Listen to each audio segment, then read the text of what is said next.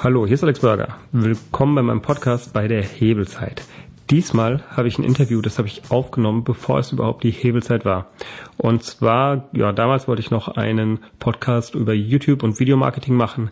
Mittlerweile denke ich mir, das ist viel zu eng gesehen. Und ja, ich finde das Interview trotzdem noch mega spannend, was ich mit der Sarah damals geführt habe. Und legen wir doch einfach mal los. So, ich bin hier mit Sarah Kübler von Hitchon.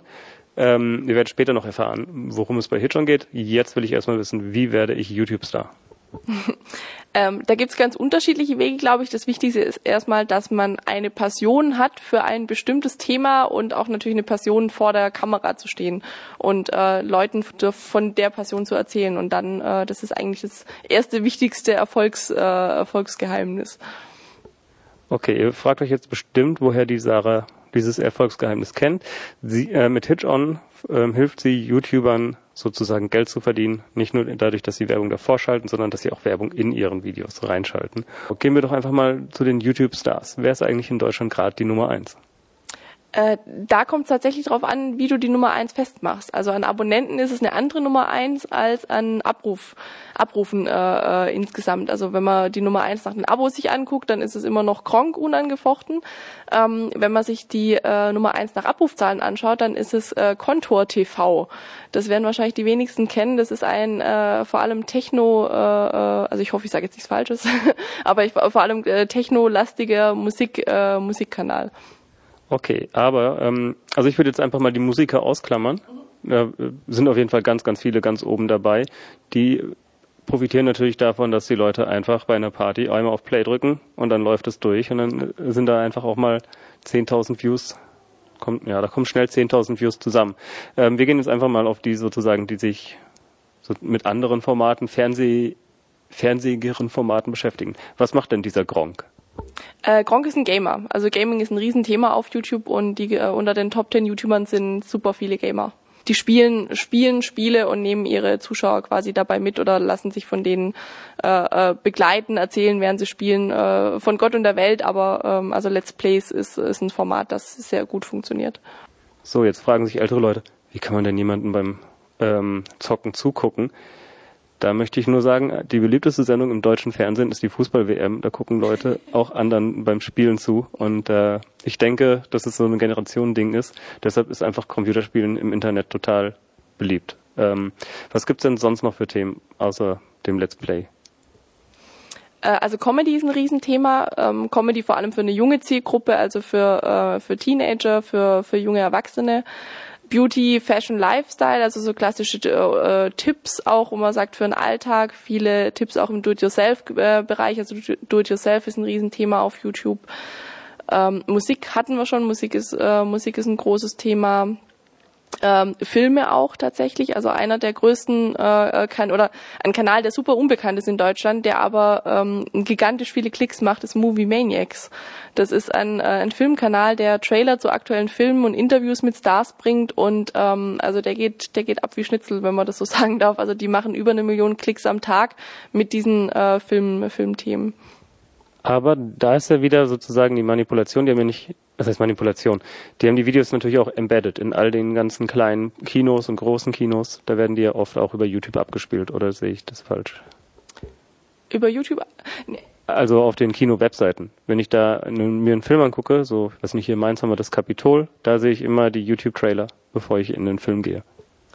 Äh, mit Sicherheit, wobei bei Movie Maniacs ist, glaube ich, der große oder das Alleinstellungsmerkmal, dass die super viele Interviews machen mit Schauspielern. Das ist deren Asset. Also die haben eine Moderatorin, die fliegt um die ganze Welt und hat halt George Clooney, äh, die ganzen Großen vor der Kamera und ähm, da funktionieren tatsächlich so diese Interviews, äh, vor allem ist halt so klassisch, also so wie man halt früher die Gala gelesen hat, äh, guckt man sich halt heute YouTube-Videos an und guckt, was ist der neueste Klatsch und Tratsch, äh, was macht der, wer hat jetzt wieder ein neues Kind bekommen, was, wer, welcher neue Film kommt raus, also so diese diese Boulevard, Boulevard-Themen werden da auch so ein bisschen bespielt.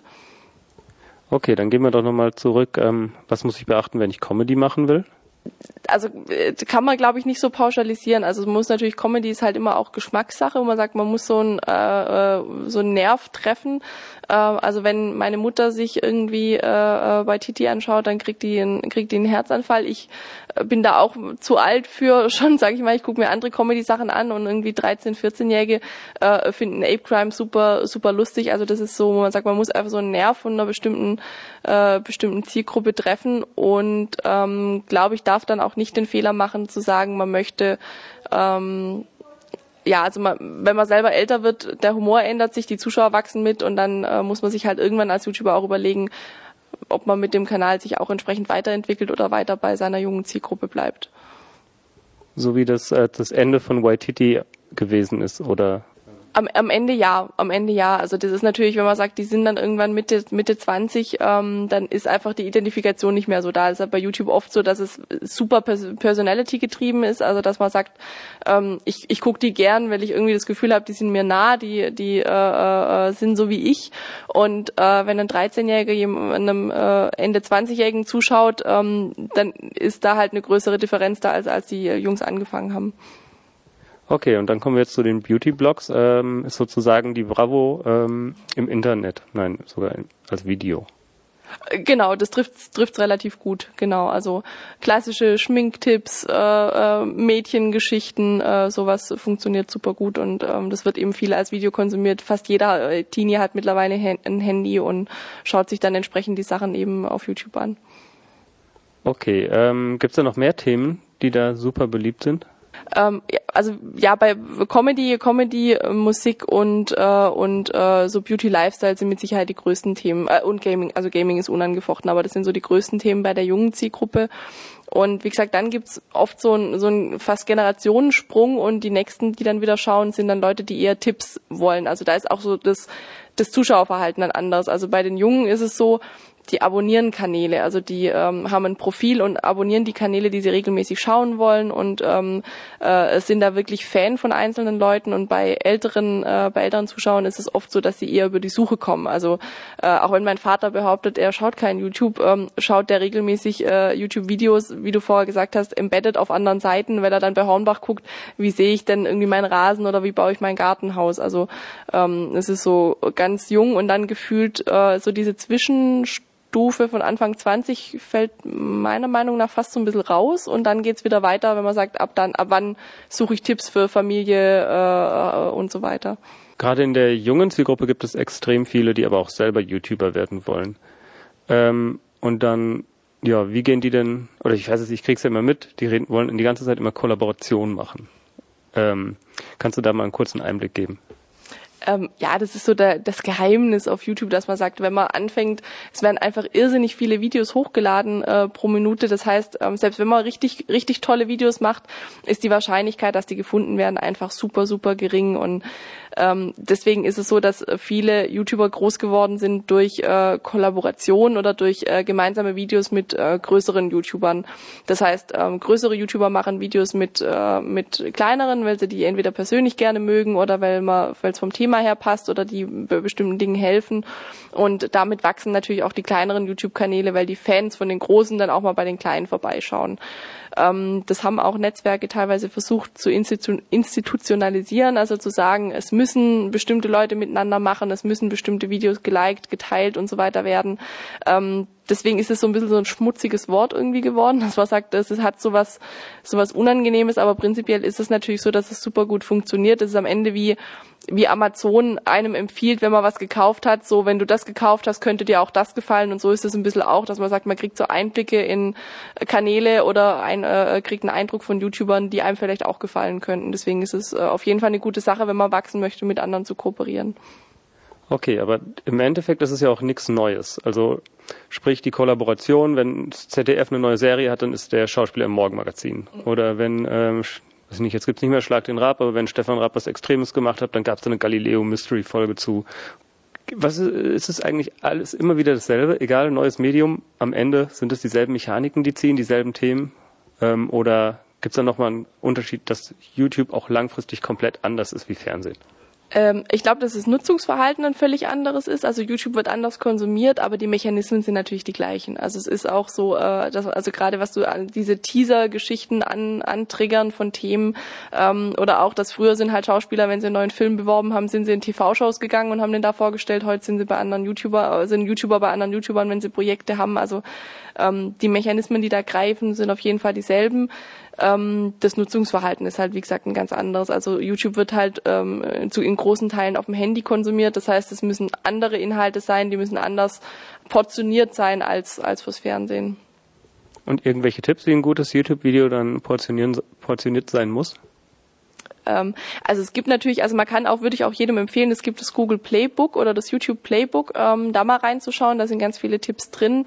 Ähm, man kann sich auch selbst, sag ich mal, selbst wenn man diese ganzen Mechanismen abarbeitet, ist es so, dass einfach wahnsinnig viel an der, Person, an, an der Person hängt, ob man als, als Person entsprechend bei, bei, der, bei seiner Zielgruppe ankommt. Also es gibt natürlich so Tricks, dass man sagt, das Video muss äh, in den ersten paar Sekunden schon äh, ein, ein ähm, das Vorschaubild muss entsprechend äh, so sein, dass man sagt, ich möchte da draufklicken, ich möchte wissen, was sich dahinter verbirgt. Also da gibt's schon so Tricks, äh, die kann man auch nachlesen. Wie gesagt, das ist kein, kein großes Geheimnis. Es gibt immer wieder mal Änderungen gibt auch viele Mythen, ähm, also auch so Geschichten, wie kann man den YouTube-Algorithmus überlisten, äh, gibt's äh, äh, alle möglichen Sachen. Teilweise stimmt's, teilweise ist es völlig absurd. Ähm, aber es hängt eben auch wahnsinnig viel von der Person ab. Das ist ja wie im Fernsehen auch. Ähm, selbst wenn man alle äh, Schauspieltricks beachtet, ist man nicht zwangsläufig ein guter Schauspieler. Okay, das stimmt. Ähm, und ab wie vielen Zuschauern kann man denn davon leben?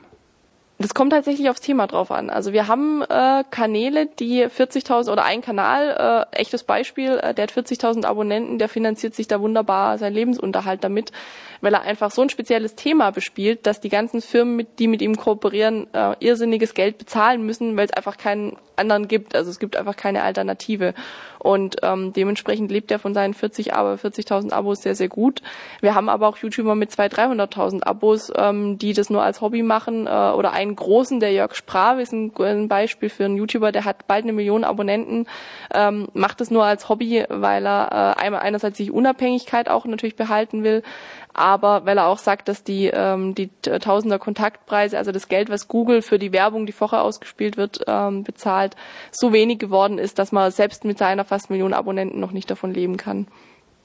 Genau, das Geld, was YouTube einem bezahlt. Ähm, da darf man ja nie drüber reden. Aber es gibt Leute, die sagen, das ist ein Tausender Kontaktpreis von einem Euro, um mal eine Zahl in den Raum zu werfen. Ja, davon kann man ja kaum leben. Da muss man ja, um 1000 Euro im Konto zu haben, muss man eine Million Views auf die Reihe kriegen. Ähm, bei euch war es aber 70 Euro oder so um ja, 60 bis 80 Euro Tausender Kontaktpreis. Wie kommt es denn zu diesem Unterschied? Ähm, das hat vor allem damit zu tun, dass bei uns natürlich die Werbung im Video stattfindet. Das heißt, es ist auch eine redaktionelle Leistung, die damit erbracht wird. Also es ist nicht nur die Reichweite, die damit bezahlt wird, sondern auch die Videoproduktion. Also der, der YouTuber muss ja das Video drehen, schneiden, muss sich äh, ein Konzept ausdenken. Also das ist quasi alles in dem Preis mit drin. Und bei der YouTube-Werbung ist es ja so, dass es das ist, was die Werbung ist, die vorgeschaltet ist. Das heißt, da hat irgendwann mal eine Agentur dieses Video produziert. Das ist da aber am Preis nicht mit drin. Also da wird wird man, wenn man die Videoproduktion mit reinrechnet, auch bei einem TKP sein, der weit über 80 Euro liegt. Ah, okay. genau, also das ist, das ist, glaube ich, so der große Unterschied. Das verstehen auch Firmen oft nicht, wenn sie buchen, wo sie sagen, naja, ich kann doch bei AdWords ganz billig zukaufen, ähm, aber da ist eben die Produktion nicht mit dabei. Und es ist natürlich so, ähm, ich weiß nicht, wie ob du äh, oder wie du surfst, aber äh, 90 Prozent der Leute oder in Deutschland ist tatsächlich, also gibt Statistiken, 62 Prozent der Deutschen schauen mit Adblocker. Äh, das heißt, sie sehen keine Werbung auf YouTube. Ähm, deswegen gehen auch natürlich die Preise für die YouTuber so in den Keller, also deswegen verdienen die so wenig. Andererseits ist es für Firmen natürlich deswegen umso interessanter, in den Videos stattzufinden, weil sie dann nicht wegklickbar sind. Also dann kann die Werbung nicht abgeschaltet werden und deswegen ist das natürlich auch ein Preistreiber, warum die Werbung in den Videos dann immer teurer wird wird. Okay, und ähm, was kann ich sonst noch machen, um Geld zu verdienen mit meinem YouTube-Kanal?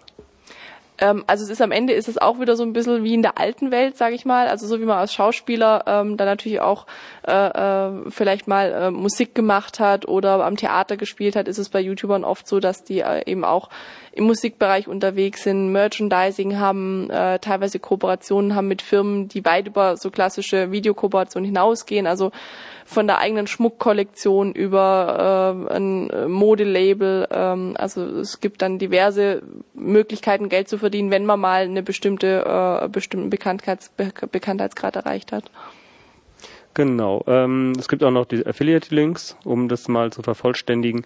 Und mein Geschäftsmodell, ich mache einfach Kunden dadurch, dass sie mich auf YouTube finden klar, genau, das ist ja auch für, für viele Leute, dass man sagt, man äh, ähm, ja bietet auf oder zeigt auf YouTube, was man kann und wird dadurch dann entsprechend auch auch gebucht und und äh, bekommt dadurch Aufträge. Okay, ähm, ja, dann bin ich schon mal mit meinen Fragen durch. Jetzt weiß ich immer noch nicht, wie ich YouTube-Star werde, aber ich glaube, ich will es auch gar nicht mehr werden. Ähm, aber hast du noch abschließend ein paar Tipps? ähm, ja, wie gesagt, also ich glaube, das Wichtigste ist, dass man, äh, dass man einfach äh, man selber bleibt, also dass man wirklich auch Spaß hat an dem äh, an den Sachen, die man macht und ähm, dass man nicht auf, also es gibt irrsinnig viele Beauty-Kanäle, es gibt irrsinnig viele Gaming-Kanäle, die funktionieren in Teilen auch gut, aber das ist so ein bisschen wie mit den Schauspielern, da funktioniert mal einer aus einer Million wenn man ein super spezielles Thema hat, ähm, also ich habe einen Freund, der angelt wahnsinnig gern.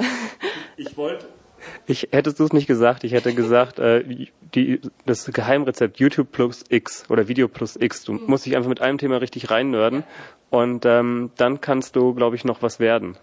Genau, und das ist wirklich, also noch was werden ist genau der richtige Ausspruch, weil es ist so überlaufen und da man, man punktet eigentlich wirklich nur mit Nischenthemen, wo man sagt, ich habe meine kleine eine Nische und da kenne ich mich richtig, richtig gut aus.